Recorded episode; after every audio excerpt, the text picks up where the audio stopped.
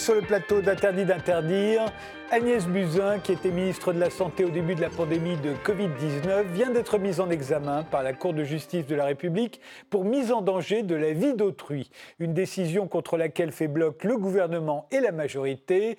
Et ce n'est peut-être que le début. Des milliers de plaintes ont été déposées depuis le début de la crise sanitaire. Elles sont en cours d'instruction. Elles visent la pénurie d'équipements de protection, les effets liés au port du masque ou les effets secondaires des vaccins. Alors faut-il juger Agnès Buzyn, mais aussi Olivier Véran, Jean Castex, Édouard Philippe et tous les responsables de la gestion de la crise, hormis le président de la République, contre qui aucune action ne peut être engagée pour des actes accomplis dans l'exercice de ses fonctions, même après la fin de son mandat. C'est l'article 67 de la Constitution qui le dit.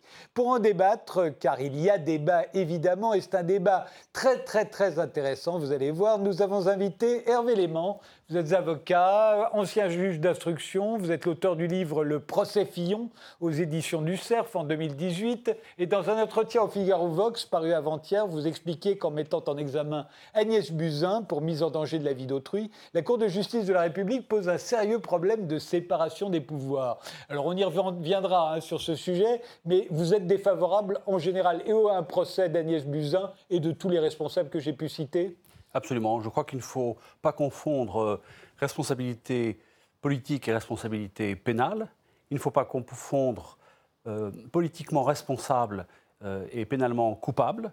Il ne faut pas confondre responsable et coupable. Georgina Dufoy avait utilisé cette expression il y a quelques années et je crois que les juges seraient bien inspirés de s'occuper des délinquants et pas de la responsabilité politique du gouvernement. Bertrand Mertz, euh, vous êtes également avocat, spécialisé notamment dans la responsabilité médicale. Vous êtes l'auteur du livre Les réseaux sociaux contre la démocratie, palimpeste de la société du spectacle. C'est paru chez Eddy Livre. Vous avez engagé en 2020 une procédure devant la Cour de justice de la République contre Agnès Buzyn et Olivier Véran en tant que ministre de la Santé. Une plainte visant le délit d'abstention de combattre un sinistre. Vous représentez en effet un habitant de la Moselle qui a été victime du Covid-19 au tout début de la pandémie et qui estime avoir été pris en charge trop tardivement. Il a failli mourir. La Cour de justice de la République a jugé la plainte recevable. Elle est actuellement à l'instruction. Vous, au contraire, vous êtes favorable donc euh, à des procès, euh, pas seulement pour les ministres de la Santé, j'imagine pour tous les responsables de la gestion de la crise. Bah, d'abord, je, dirais que cette procédure, elle est strictement l'application du droit euh, et de la loi. Et donc, euh, l'invitation qui est faite aux magistrats, et notamment aux magistrats de euh, la commission d'instruction de la Cour de justice de la République d'aller voir ailleurs, je, la trouve assez surprenante. Hein. je rappelle que la, commission d'instruction est présidée par la présidente de la Chambre criminelle de la Cour de cassation, un des plus hauts magistrats de France, et je n'imagine pas que ce magistrat a engagé les choses à la légère. Bon, après, euh, il me semble que dans notre pays, euh, euh, lorsque quelqu'un a à se plaindre d'un ministre, il a la possibilité d'engager une procédure. monsieur, enfin mon client a décidé de le faire. Ben, c'est strictement son droit et je trouve normal qu'une suite soit donnée à sa plainte. J'observe toutefois que 16 000 plaintes ont été déposées et que seules 9 ont connu une suite. C'est dire que sa plainte a été jugée sérieuse. Alors, le problème de, la séparation des pouvoirs que vous évoquiez dans le, Figaro Vox, euh, euh, Hervé Léman, euh, est-ce que vous pouvez nous en, dire un peu plus? Parce que là aussi, c'est un problème intéressant. Mais si vous voulez, la Cour de justice de la République, elle a été créée pour juger les, ministres qui commettent des infractions dans l'exercice de leurs fonctions. Mais l'idée, c'était de juger les ministres pour qui, commettent des infractions telles que des ministres corrompus, par exemple. Hein. François Léotard a été condamné il y a quelque temps pour euh, corruption dans le cadre de l'affaire des vedettes de, Taïwan. Euh, ça, c'est quelque chose qui est normal. Si euh, un ministre commet une infraction de ce genre dans l'exercice de ses fonctions, il est normal qu'il en réponde pénalement. En revanche, lorsqu'on est sur des choix politiques, c'est-à-dire lorsqu'on définit une politique, là, on a un problème de séparation des pouvoirs. Parce que, pour plusieurs raisons. La première, si vous voulez, c'est qu'en en réalité, cette politique, euh, ce n'est pas le ministre qui l'a défini, c'est le président de la République.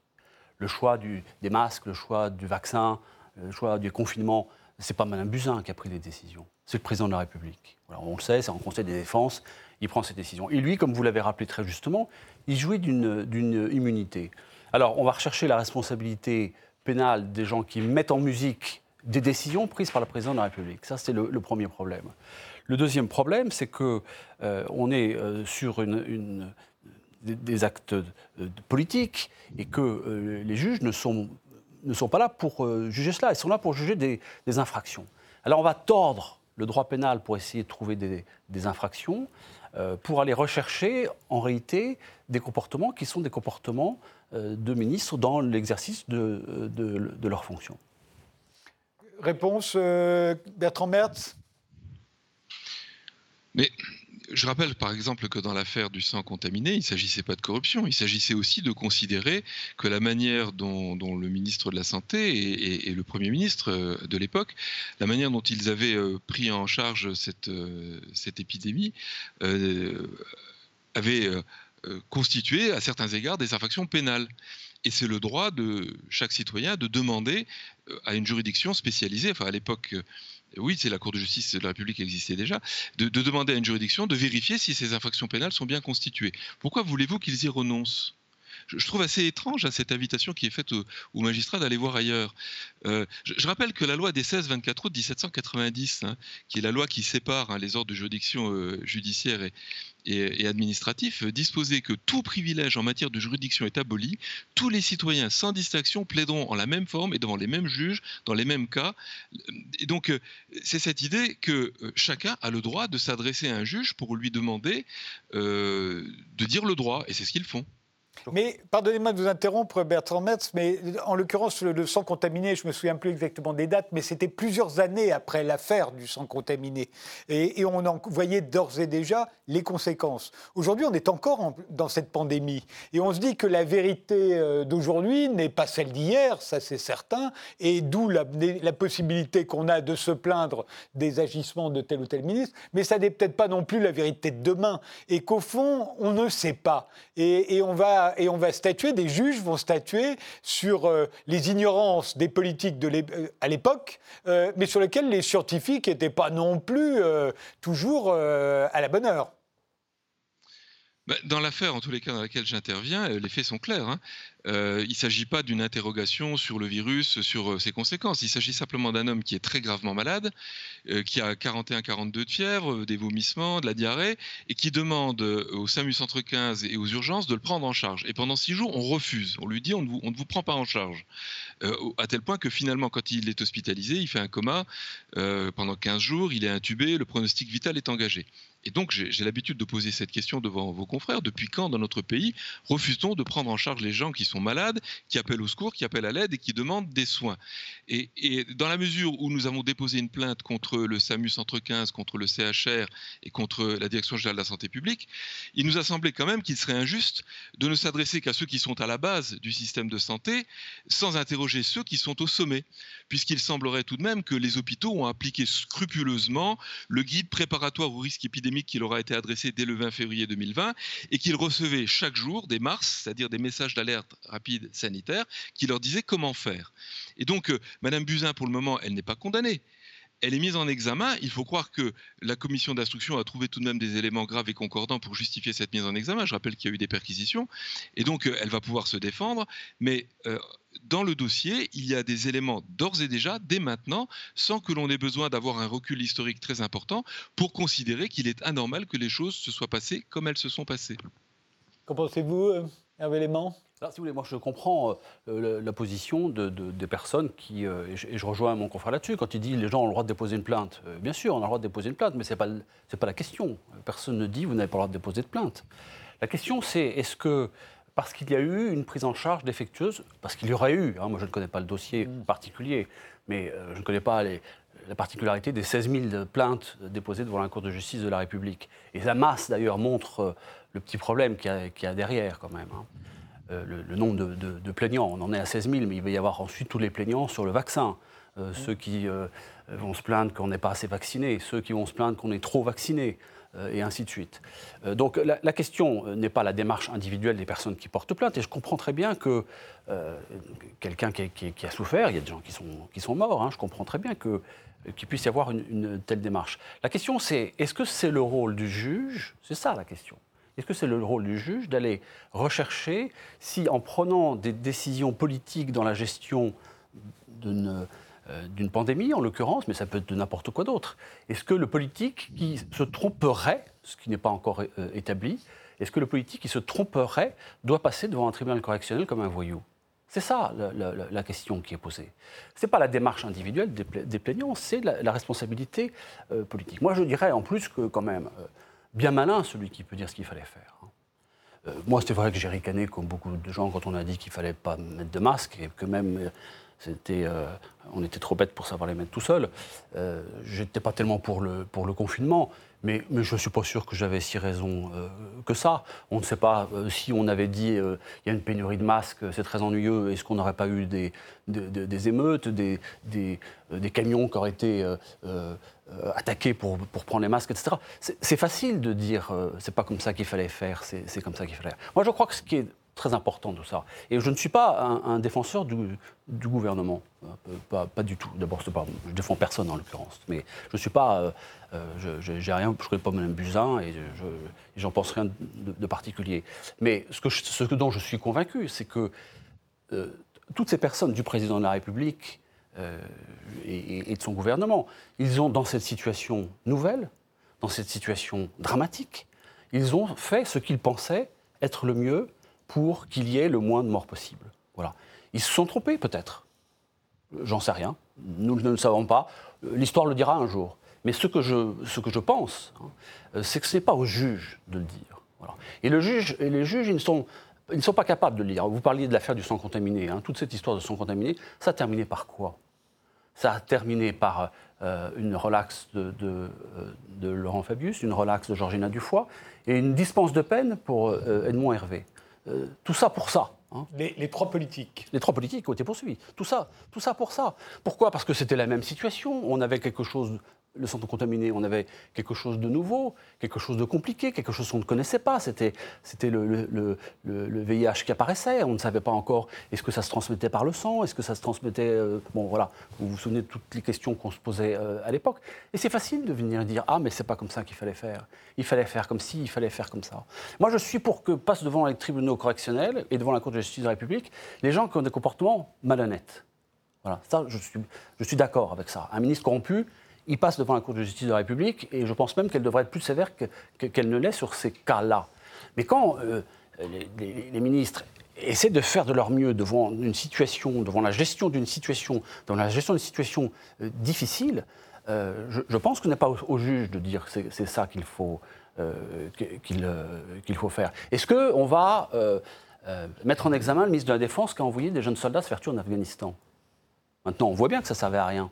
C'était une bêtise d'envoyer ces, On a, je crois, 265 euh, jeunes Français qui, ont, qui sont morts en Afghanistan. Pourquoi? Pourquoi faire? On va mettre en examen les, ministres de la Défense qui, ont pris ces, décisions, qui d'ailleurs n'ont fait qu'exécuter la décision du président de la République. Euh, nous avons chaque année, euh, je crois, 45 000 morts de, la cigarette. Est-ce qu'on va mettre en examen les ministres de la Santé qui n'interdisent pas la cigarette? Tout ça n'a pas de sens on est en train de, confondre complètement la responsabilité pénale, la culpabilité, un comportement malhonnête qui mérite d'être sanctionné, et des choix politiques qui sont, euh, euh, euh, difficiles. Franchement, j'aurais pas aimé être à la place de Mme Buzyn. Hein. et j'aimerais pas être à la place de son successeur. Euh, ni du président de la République. De manière générale, je ne pourrais pas être à la place du président de la République, mais quand il y a des choix de ce genre euh, à faire, hein, euh, quand on dit on va au Mali ou on ne va pas au Mali, quand on dit on confine ou on ne confine pas, le dernier confinement, il y a des gens qui disent ah mais le président de la République n'a pas voulu confiner, ça fait tant, tant, tant de morts. Et puis il y en a d'autres qui disent mais le premier confinement, ça a été du chômage, des jeunes qui sont suicidés, etc. Ça. Ce sont des choix qui sont extrêmement euh, difficile. Et ce ne sont pas les juges qui vont venir dire ensuite il fallait faire comme ça, il fallait faire comme ci. Bertrand Mertz Alors, il ne faut pas confondre la politique publique telle qu'elle est définie par le président de la République, par le gouvernement, par le Parlement, et puis euh, des infractions pénales qui peuvent être euh, constituées à l'intérieur ou à l'occasion de la mise en œuvre de cette politique publique. Moi, je relève que la commission d'instruction a retenu comme infraction la mise en danger d'autrui. Moi, la plainte que j'avais déposée, elle ne retenait pas ce, euh, motif de, poursuite. elle était fondée sur l'abstention de, de, prendre des mesures pour combattre un sinistre. Mais la Cour de justice de la République, la commission d'instruction, a retenu ce motif. Je rappelle que la mise en danger d'autrui, c'est le fait d'exposer directement autrui à un risque immédiat de mort, de blessure, de nature à entraîner une mutilation, etc. Il faut comprendre exposer dans le sens de euh, d'impliquer, hein, euh, de, mettre la personne en situation. Bon. Euh, dans le cas de M. Zamboni, il vient aux urgences, il appelle le centre 15, il dit Je suis gravement malade, j'ai beaucoup de fièvre, venez me chercher. On refuse. On met sa vie en danger. ça n'est pas une politique d'ensemble qui, doit être considérée. C'est l'acte précis la réponse négative qui lui a été apportée quand il a demandé euh, des secours. Et donc, je le répète, au départ, la plainte, elle vise le SAMU, elle vise euh, le CHR. Mais si les médecins, si le système de santé n'a fait qu'appliquer des consignes qui ont été données par le ministère, il semble tout de même normal de demander au ministre de rendre des comptes. Moi, je me souviens quand même que Mme Buzyn, elle a fait des déclarations tout de même assez étonnantes. Elle a déclaré qu'elle savait quelle était la gravité de la situation, elle savait qu'on allait dans le mur. Je crois que c'était les propos qu'elle a, qu'elle a tenus. Et puis, dans cette affaire, il y a quand même une chose étrange. Dès le début, on nous a dit on ne peut pas soigner les gens. Ou alors quand vraiment euh, ils sont euh, aux portes de la mort, euh, on les hospitalise, on les met sous oxygène, on les intube. Mais avant, on ne peut rien faire, prenez du doliprane, restez chez vous. Mais c'est écrit où ça? Comment est-il possible de, dire à une personne qui est quand même gravement malade, qui a des, signes extrêmement inquiétants, qu'on ne va pas la soigner? Et ça, manifestement, ça a été un choix ministériel, un choix de santé publique qui a été opposé euh, aux, Françaises aux Français, aux habitants de notre pays. Et je peux vous dire que depuis euh, ma récente médiatisation, euh, je reçois beaucoup de messages de gens qui me disent Mais mon père est mort à la maison, on a appelé au secours, on n'est pas venu, mais ma mère était gravement malade, on l'a emmenée aux urgences, on l'a refusé. Qu'est-ce que c'est que cette histoire? Il va quand même falloir que les ministres nous expliquent pourquoi on a refusé de prendre en charge les gens. Et la réponse, on peut l'avoir, c'est qu'il n'y a pas assez de lits dans les hôpitaux. Et ça pose là également un problème de choix qui ont été faits depuis des années. Et là, je suis d'accord, hein, Madame Buzyn et Monsieur Véran ne sont pas les seuls responsables. Mais il se trouve que ce sont eux qui étaient aux manettes au moment de la crise et que donc il leur appartient de répondre aux questions. Alors, je répète, moi, j'ai rien contre Madame Buzyn, j'ai rien contre Monsieur Véran. finalement, on leur donne l'occasion de, se défendre et de répondre aux questions. Mais je pense que les Français sont attentifs à ce qui se passe. Ils ont envie de savoir euh, dans quelles conditions tout ça s'est produit. Mais Bertrand Mertz, euh, quand on invoque la mise en danger d'autrui, euh, euh, est-ce que ça ne veut pas dire qu'il y, aurait eu une obligation particulière de prudence ou de sécurité? Et dans ce cas-là, quelle loi n'a pas été respectée? Oui, alors c'est l'argument qui est développé en disant il faut un manquement à une obligation de sécurité, etc. Bon, le texte parle du fait d'exposer directement autrui à un risque immédiat de mort ou de blessure de nature à entraîner une mutilation ou une infirmité permanente.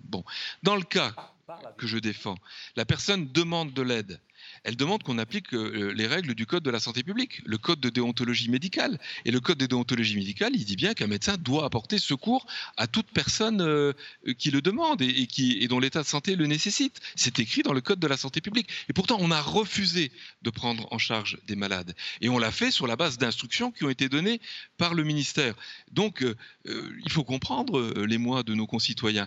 Et je trouve, si je le dis amicalement et confraternellement à mon confrère, cette idée que euh, les puissants, ceux qui sont aux manettes, les gouvernants, devraient bénéficier d'une immunité, d'une impunité par principe où ils n'auraient pas à rendre de compte, est, une idée qui aujourd'hui ne passe plus et n'est plus acceptée par nos concitoyens. Ils estiment que ceux qui sont en responsabilité, si on considère qu'ils ont euh, commis une infraction pénale, eh bien, ils doivent en répondre. Alors, euh, s'agissant de, de l'affaire du sang contaminé, vous avez rappelé quelles ont été les décisions de la formation de jugement de la Cour de justice de la République. Je rappelle tout de même qu'elle est composée euh, de trois magistrats, mais surtout de douze parlementaires.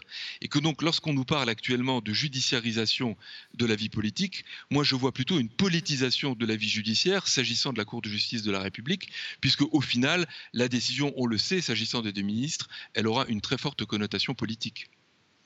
Hervé Léman.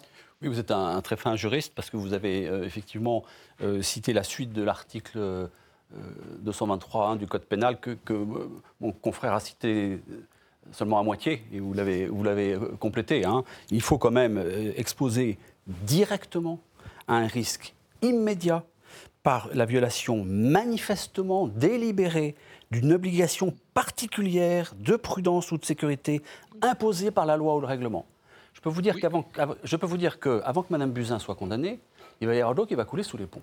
Mais en revanche, je suis mise en examen, euh, et là je ne suis pas du tout d'accord avec mon confrère. Mon confrère dit c'est très bien, ça lui permet de répondre aux questions.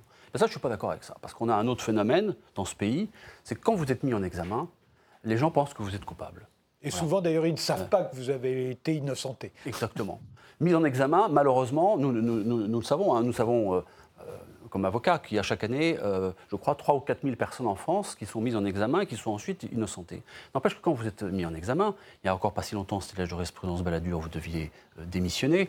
Euh, dans le privé, c'est pareil. Quand vous, êtes mis en examen, vous êtes mis dans un, dans un placard. Mis en examen, ça ne veut pas dire vous avez à répondre à des questions pour éclairer l'opinion publique. C'est pas ça que ça veut dire. C'est une démarche pénale qui est extrêmement grave, qui est extrêmement lourde de, de, conséquences. Ce n'est pas simplement on va poser des questions.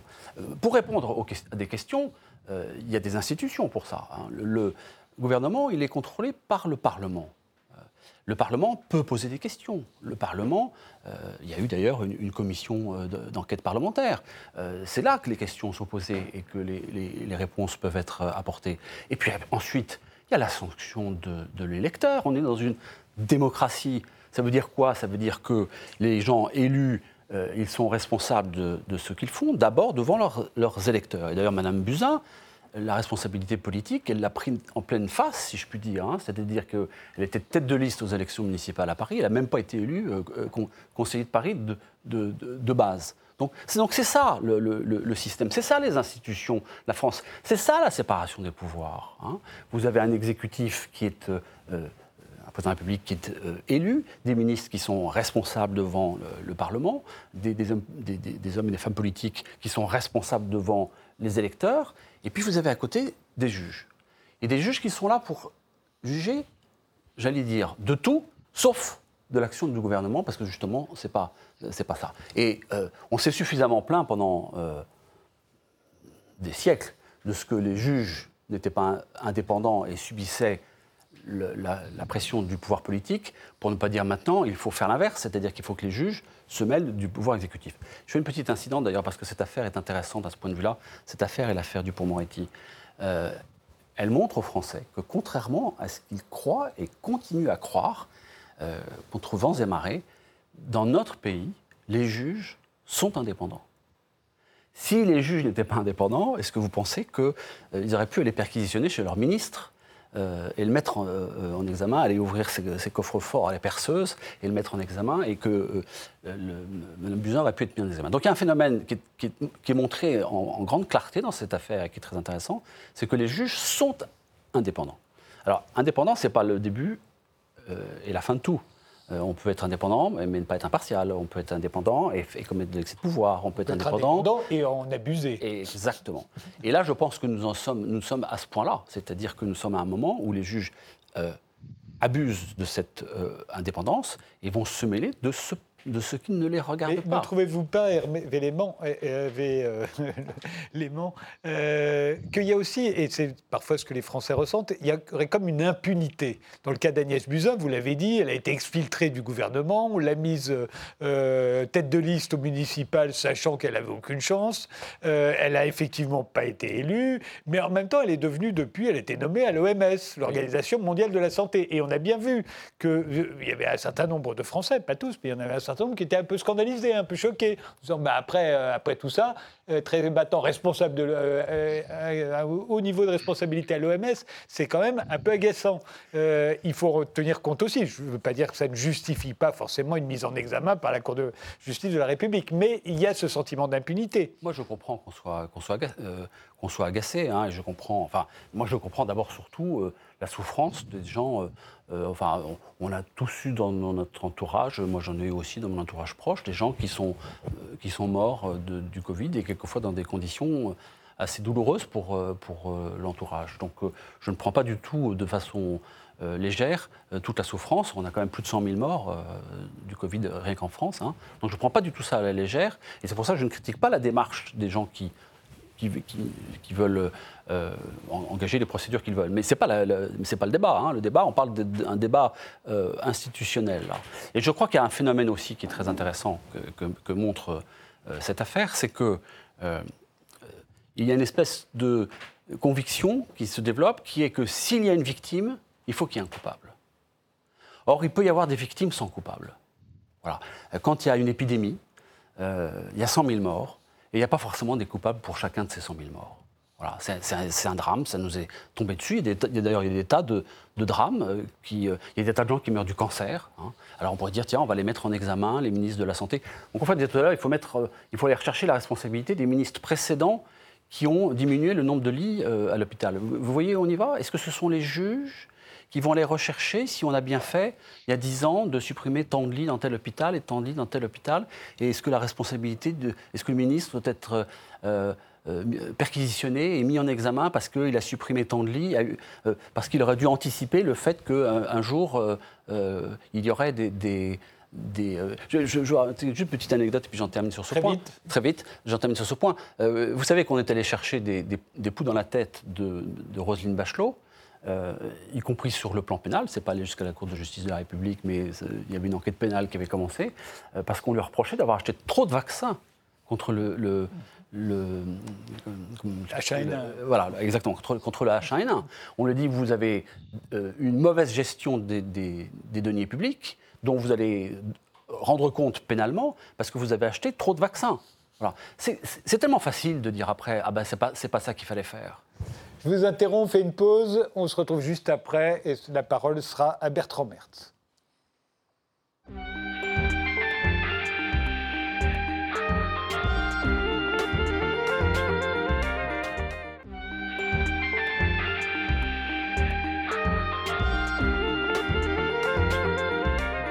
On reprend ce débat euh, entre deux avocats, Hervé Léman et, Bertrand Mertz. Euh, faut-il euh, euh, faire un procès à Agnès Buzyn, qui, je le rappelle, a été mise en examen, mais aussi à tous ceux euh, qui risquent d'être mis en examen à leur tour, puisque, on l'a dit, euh, Près de 16 000 plaintes ont été déposées euh, contre Olivier Véran, contre Jean Castex, contre Édouard Philippe euh, et beaucoup d'autres, euh, évidemment. La question, c'est pas tant ont-ils bien fait ou mal fait, parce que c'est comme ça qu'on réfléchit depuis le début de cette crise sanitaire. Ont-ils bien fait de confiner? Ont-ils bien fait de, de, ne pas confiner, etc., etc. C'est pas tellement ont-ils bien fait ou mal fait, c'est est-ce qu'ils ont commis une faute pénalement répréhensible? Parce qu'un procès, c'est un procès c'est pas les médias, c'est pas les réseaux sociaux, c'est pas le débat que nous avons aujourd'hui, c'est pas euh, je suis pour ou je suis contre. Il faut démontrer qu'une faute a été commise et qu'elle est pénalement répréhensible, Bertrand Mertz. Euh, oui, mon, confrère Léman a dit beaucoup de choses. Je vais essayer d'argumenter point par point. D'abord sur l'article 223.1. Euh, je, n'ai pas oublié que cet article exige, pour que l'infraction soit constituée, euh, une violation délibérée d'une obligation particulière imposée par la loi ou par un règlement. Et j'ai cité le Code de la santé publique et euh, le Code de déontologie médicale. Manifestement, il y a eu un manquement, s'agissant de la personne dont j'assure la défense des intérêts, il y a eu un manquement aux obligations prévues dans le Code de la santé publique, dans le Code de déontologie médicale. Mais si je n'avais pas retenu cet article lorsque j'ai préparé ma plainte, ce qui m'avait gêné, c'était directement parce que c'est vrai que euh, établir un lien direct entre ce qu'a vécu euh, M. Zamboni et euh, la faute des ministres, je reconnais que pour ce qui me concerne, à l'époque, je, n'avais pas considéré que j'étais en mesure d'établir ce lien. C'est pour ça que j'étais resté sur l'infraction du fait de ne pas avoir pris les mesures de nature à combattre un sinistre, etc. Ce que je relève, c'est que entre temps, euh, la commission d'instruction a procédé à des perquisitions et euh, elle a probablement dû trouver des éléments euh, qui vont dans le sens d'une éventuelle culpabilité. J'ajoute que la présidente de la commission d'instruction m'avait contacté en me demandant de caractériser la faute des ministres.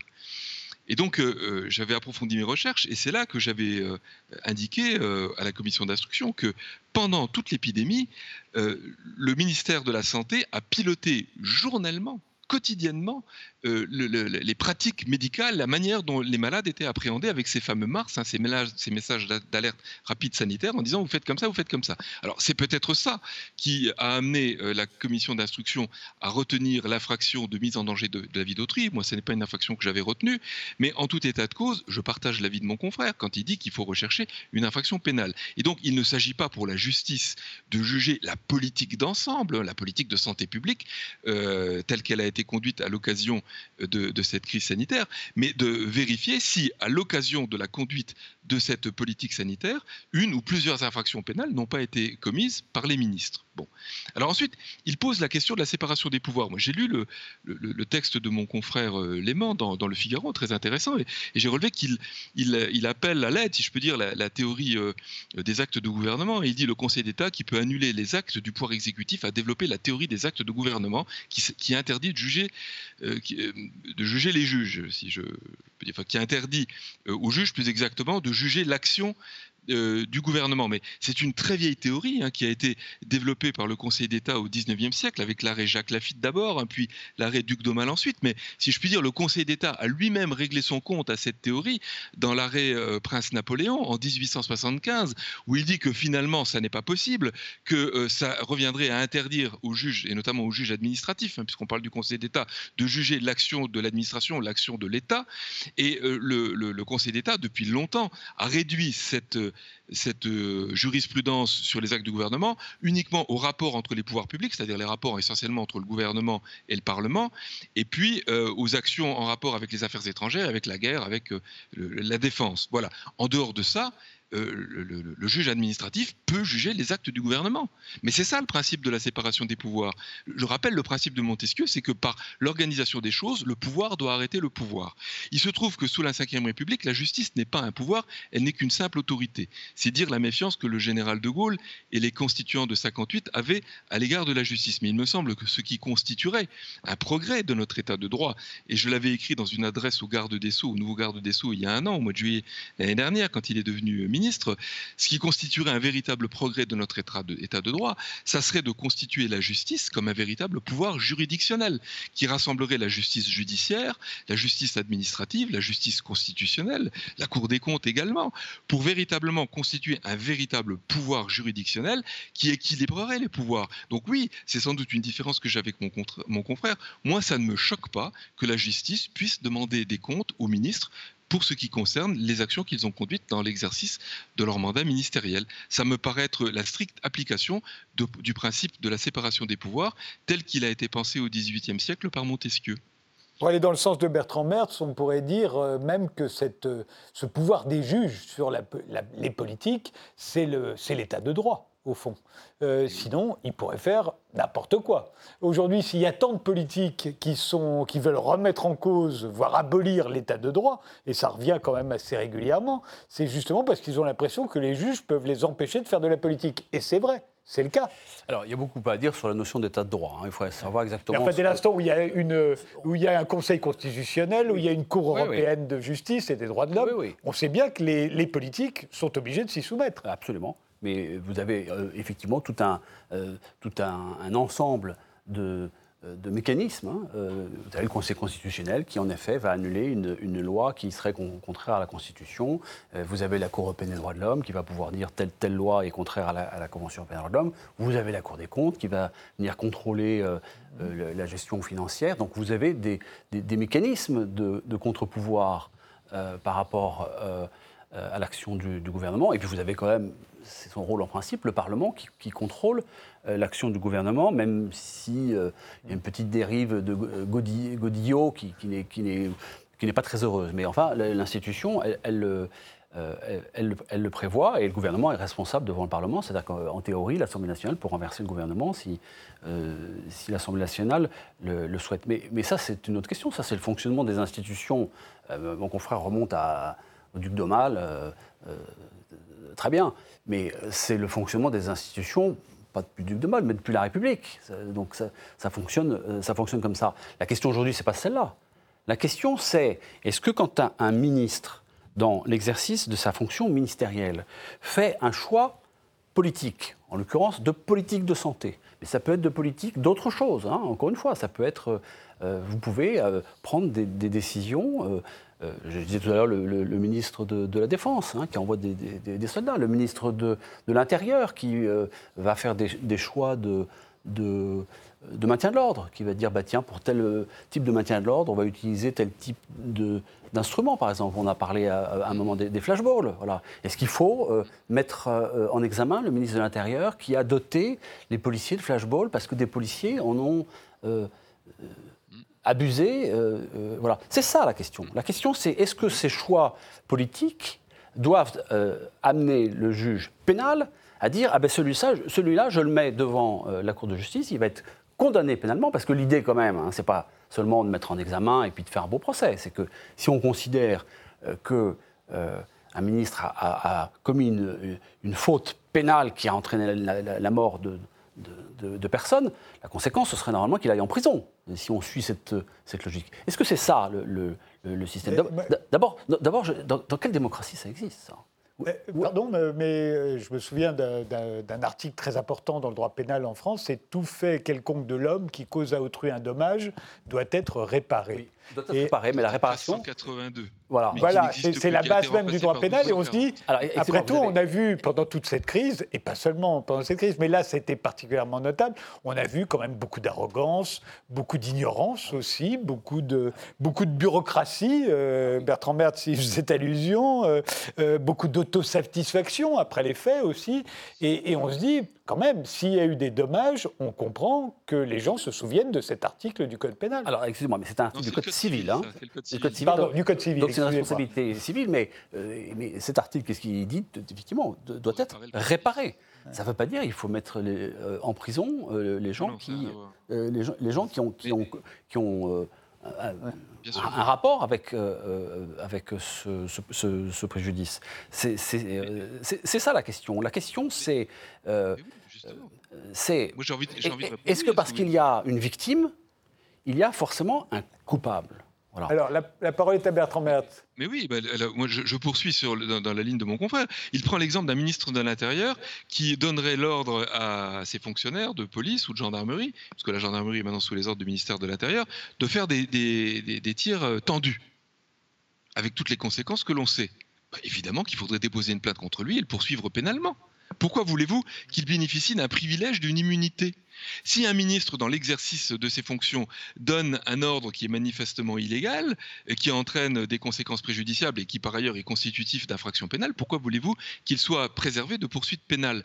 Euh, On pourrait l'imaginer. On peut imaginer un, ministre qui donnerait euh, des ordres, un ministre de l'Intérieur, qui donnerait des ordres pour réprimer une manifestation, qui seraient des ordres manifestement illégaux. D'ailleurs, chers confrères, vous rappelez que la théorie administrative a, développé hein, la théorie dite des manches de lustrine réfléchies euh, et des baïonnettes intelligentes pour dire justement que les fonctionnaires, si on leur donne un ordre manifestement euh, illégal, ils doivent refuser de, l'appliquer c'est bien la preuve qu'il euh, a été envisagé dès le début qu'un un ordre venant même du ministre peut être contraire à la loi, y compris à la loi pénale. Et donc moi, personnellement, ça ne me choque pas. je, ne vois pas pourquoi on veut donner, doter les ministres euh, d'une immunité. Bertrand Mertz, pardon, mais dans le cas de la plainte que vous avez déposée, je comprends votre argument. Mais on sait bien que ce qui est reproché à Agnès Buzyn aussi, c'est par exemple d'avoir dit que les masques n'étaient pas importants. Euh, et que rétrospectivement, on a dit, bah, si les masques sont importants, donc on se dit, bah, bah, alors ceux qui n'avaient pas de masque et qui ont attrapé la maladie, c'est de sa faute. Or là, elle n'avait rien fait d'illégal. Euh, il y a des décisions qui sont prises en matière de maintien de l'ordre en France qui ne sont pas illégales, même si par ailleurs elles peuvent causer à autrui des dommages. Oui. Euh, jusqu'à présent, pour, ce qui concerne le ministère de l'Intérieur, à chaque fois qu'il y a eu un tir tendu, il n'a pas été démontré que l'ordre avait été donné et il semblerait qu'à chaque fois c'était un acte individuel de, l'agent des forces de police ou de gendarmerie qui, avait fait usage de son arme.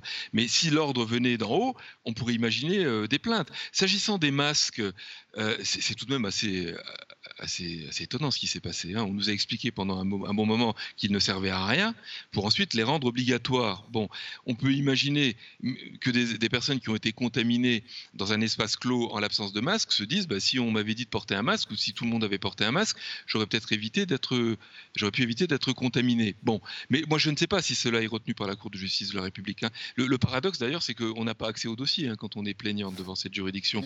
Euh, mais j'imagine que après les perquisitions qui ont été opérées, si la Cour de justice de la République a convoqué Madame Buzyn et si elle a mis en examen, c'est que tout de même dans ce dossier, il doit y avoir des éléments importants. Parce que je n'imagine pas que la présidente de la commission d'instruction de la Cour de justice de la République, ce sont des magistrats de la Cour de cassation, de la Chambre criminelle, je n'imagine pas qu'ils travaillent à la légère, qu'ils agissent à la légère.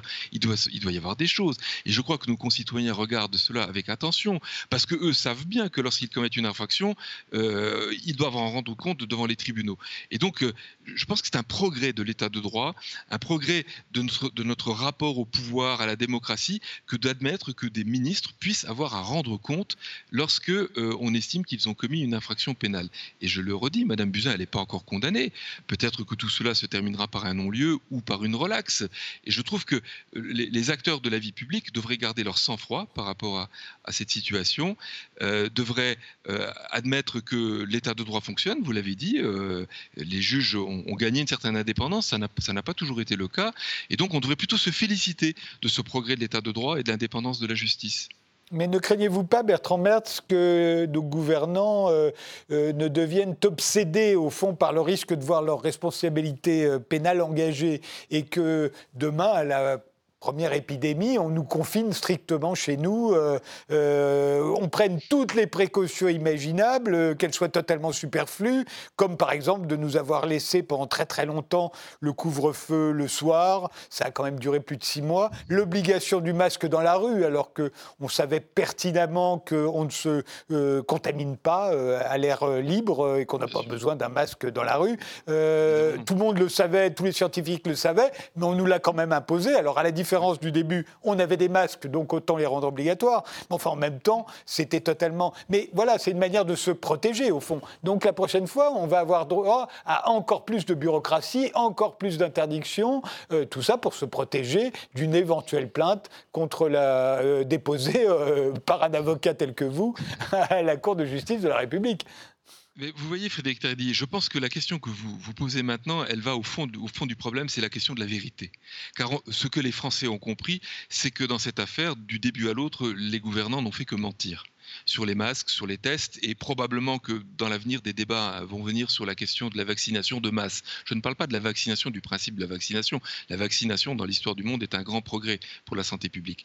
Mais la question de la vaccination de masse en période épidémique, s'agissant de cette maladie, à mon avis, cela posera des interrogations dans l'avenir, mais euh, je, ne veux pas aborder cette question. Mais euh, pour revenir à votre autre question, à savoir, on va finir par rendre les, les ministres, les gouvernants totalement inertes, ils n'oseront plus bouger de peur du risque pénal. Ou pire, ils, vont, nous enfermer. ils vont nous enfermer aussi. Mais non. Vous savez, moi j'ai été maire d'une ville moyenne et un maire n'a aucune protection. Aucune. S'il commet une infraction pénale dans l'exercice de son mandat, il en rend compte devant le tribunal correctionnel. Bon, ça m'a jamais empêché d'agir. Lorsqu'on prend une responsabilité publique, il faut faire preuve de courage ou alors on fait autre chose. On ne demande pas à occuper une responsabilité publique de maire ou de ministre si on a peur. Et donc dire que les ministres ont besoin d'une protection juridique parce que sinon ils auront peur, ils ne feront plus rien, franchement, je leur dis faites autre chose. Ça n'est pas un argument recevable, ce n'est pas possible. Les Français ne pourraient pas le comprendre. il y a deux choses dans ce que, dit mon confrère. Euh, vous voyez bien la, perversion de la mise en examen. C'est que mon confrère dit quand même, si euh, un magistrat de la chambre criminelle de la Cour de cassation, on met en examen, c'est quand même que le dossier est sérieux. J'ai pas vu le dossier, dit mon confrère, mais c'est vous voyez la, perversion de la mise en examen. Hein. Il n'y a pas de fumée sans feu. Hein. Si elle est mise en examen, c'est qu'elle a bien des choses à se reprocher. Hein. Et ça vous colle. Euh, et ça vous colle parce que ça va durer cinq ans, cette histoire. Hein. Euh, moi, j'ai écrit un livre sur la lenteur de la justice, donc je pourrais en parler aussi. et mon confrère le, sait aussi bien que tous les avocats. Donc, euh, ça, c'est la, perversion de ce, système pénal de, euh, de la mise en examen. Il y a une deuxième chose très intéressante que vous avez dit, c'est le, vaccin. Vous dites, ah, le vaccin, j'avais presque l'impression que vous frottiez la main pour, les mains pour les prochaines plaintes que vous pourriez déposer. Euh, les vaccins, on va bien voir. Alors, on va bien voir quoi? Est-ce qu'on va poursuivre le ministre de la Santé parce qu'il a encouragé les vaccins? Ou est-ce qu'on va poursuivre le ministre de la Santé parce qu'il n'a pas rendu les vaccins obligatoires pour, pour tout le monde? Il y a trop de vaccins ou il n'y a pas assez de vaccins? Il y a des gens qui vous disent le vaccin tue les, les anti-vax. Hein, ils disent le vaccin tue. Il y a des gens qui disent le vaccin sauve. Il y a des gens qui vous disent le vaccin sauve, mais il tue, il ne faut pas vacciner les moins de 12 ans, etc. etc., etc. Et ce que nous dit notre confrère, c'est une fois qu'on aura la, réponse, eh ben, j'irai déposer plainte contre ceux qui se sont trompés. Euh, c'est ça, non mais c'est ça, la ça la perversion du système. Et vous, vous, et vous, vous dites, et vous, et vous, vous dites, cher confrère, c'est une grande avancée de, l'état de droit. Ben, moi, je ne crois pas que c'est une grande avancée de l'état de droit. Je crois que c'est une, une, grande euh, catastrophe et que, oui, bien sûr, c'est déjà le cas, nous le savons les gouvernants euh, euh, en place, d'ores et déjà, euh, s'inquiètent en disant est-ce que si je fais ça, je ne vais pas avoir une, une, procédure? Nous avons déjà des ministres qui prennent des décisions en même temps qu'ils regardent par la fenêtre s'il n'y a pas des juges d'instruction qui viennent dans leur ministère pour perquisitionner. Comment est-ce que vous pouvez gouverner comme ça? Et vous me dites, moi j'ai administré une, ville et j'avais pas peur. Mais le texte que nous avons lu tout à l'heure, euh, il a justement été écrit comme ça, c'est-à-dire de manière très restrictive, pour protéger les maires, justement. Parce qu'avant que la rédaction de ce texte, le texte était trop large, et, les maires se retrouvaient dans le tribunal correctionnel à chaque fois qu'il y avait un accident dans une piscine ou dans une, école. Et c'est pour ça qu'on a fait ce texte, pour protéger euh, les maires. Alors effectivement, les maires maintenant n'ont plus peur parce qu'ils ils ont un texte qui est plus protecteur, et on ne va chercher leur responsabilité pénale que s'il y a une violation délibérée d'une règle et entraînant immédiatement un risque de, de, mort. Et cette euh, protection, il ne faudrait pas la, donner à nos, euh, à nos, ministres. Je pense que c'est déraisonnable. Je pense que. Euh, alors, j'ajouterais, si, si, je peux le dire, que franchement, dans ce pays, est-ce que nos juges n'ont pas d'autre chose à faire? Est-ce qu'on n'a pas des petits problèmes de délinquance de ci, de là? Est-ce qu'on euh, ne pourrait pas, par exemple, euh, demander à ces juges qui ont le temps d'aller se pencher sur euh, la politique de santé de Mme Buzyn, d'aller s'occuper de ce qui se passe à, Marseille ou, C'est pas la même juridiction. Bah, ce, sont des juges, ce sont des juges et ce sont des juges de, pénaux, hein, sont des juges d'instruction. Hein, ils peuvent aller, ils peuvent aller s'occuper. Vous ne croyez pas qu'on a un petit, un petit problème de ça? Vous, vous le savez aussi bien que moi. Moi, j'ai des dossiers dans, mon, dans, mon, cabinet qui sont chez des juges d'instruction depuis 15 ans, vous m'entendez? Ça fait 15 ans que vous avez des victimes qui attendent que justice leur soit rendue et des euh, accusés qui, attendent qu'on leur dise s'ils sont euh, coupables euh, ou non. Et, les juges, qu'est-ce qu'ils font? Ils vont perquisitionner les coffres forts de, de leur ministre? Vous trouvez que c'est un progrès de l'état de droit? Ben Moi, je ne trouve pas. Hervé on a eu quand même pendant six mois, tous les soirs en France, l'équivalent d'un crash aérien. Tous les soirs, pendant six mois, il y a eu 600, 700 morts tous les soirs. Oui. Euh, aujourd'hui, on est habitué, ça ne nous fait plus rien, mais c'est quand même invraisemblable. Oui. C'est vertigineux. Oui. Donc, éventuellement, c'est quand même beaucoup plus de morts qu'à Marseille. On pourrait dire, ah, si quelqu'un en était le responsable, ce que je ne suis pas en train de dire en ce qui concerne Agnès Buzyn, bien entendu, mais si quelqu'un en était le responsable, ça vaudrait peut-être le coup d'envoyer de quelques juges d'instruction.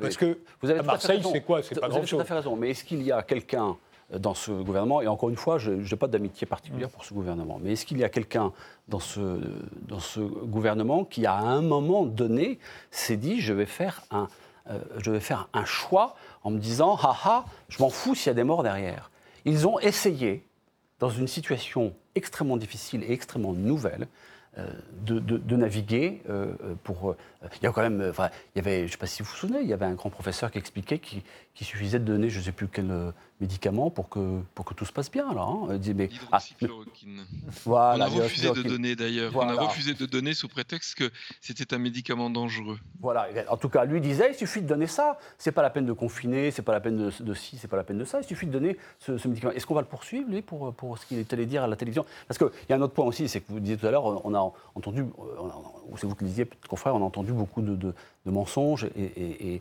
et, beaucoup de bêtises. Alors, le, le mensonge, je sais que quand je dis ça, ça choque mais le mensonge n'est pas un, délit. Hein. Euh, le, faux témoignage euh, est, un délit, le mensonge n'est pas euh, un délit.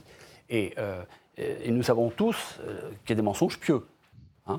Quand votre femme vous dit le matin, oh là là, j'ai une mauvaise tête ce matin, vous lui dites pas, bah oui, ça c'est vrai. Vous lui dites, mais non, ma chérie, tu es toujours belle. Voilà. Donc il y, y, a des mensonges pieux, et il y a des mensonges politiques, et il y a des mensonges politiques, quelquefois, où il faut dire certaines choses, parce que sinon, vous risquez d'avoir des réactions. Créer, créer la panique. Vous créez la panique.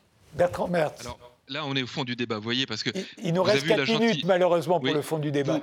Vous, avez eu la gentillesse tout à l'heure, Frédéric Tadi, d'évoquer le petit bouquin que j'ai publié sur, le, sur les réseaux sociaux. Et, la question qui est au centre de, ma réflexion, c'est bien celle du mensonge et de la vérité et, de la démocratie.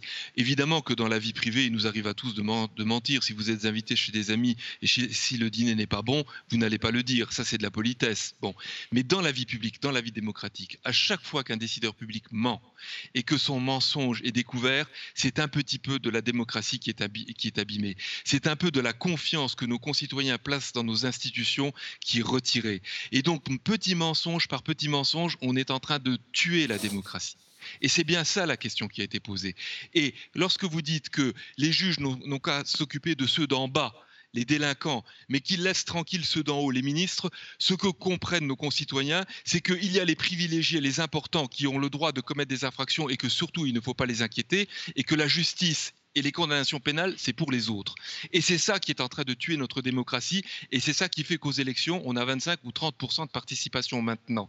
Et donc, justement, le fait qu'un ministre puisse être amené à répondre d'une éventuelle infraction pénale devant une juridiction, c'est reçu par nos concitoyens par... Euh, euh, quand même l'idée que, bon, quand même, eux aussi, ils ont à répondre de leurs infractions. Et, donc, euh, tout ce que j'entends, parce que j'ai bien entendu hein, sur, les, sur les, télévisions ou dans les émissions auxquelles j'ai participé, j'ai entendu toutes les contradictions qui m'ont été opposées en me disant, mais comment, c'est scandaleux, vous n'avez pas autre chose à faire, etc. Mais, et j'entends ensuite mes concitoyens autour de moi qui me disent, mais, mais dans quel pays on vit, quoi? Euh, euh, pourquoi c'est choquant qu'un ministre puisse avoir à répondre d'une infraction pénale si on estime qu'il en a commis une? Rendez-vous compte quand même de ce qui se passe dans notre pays.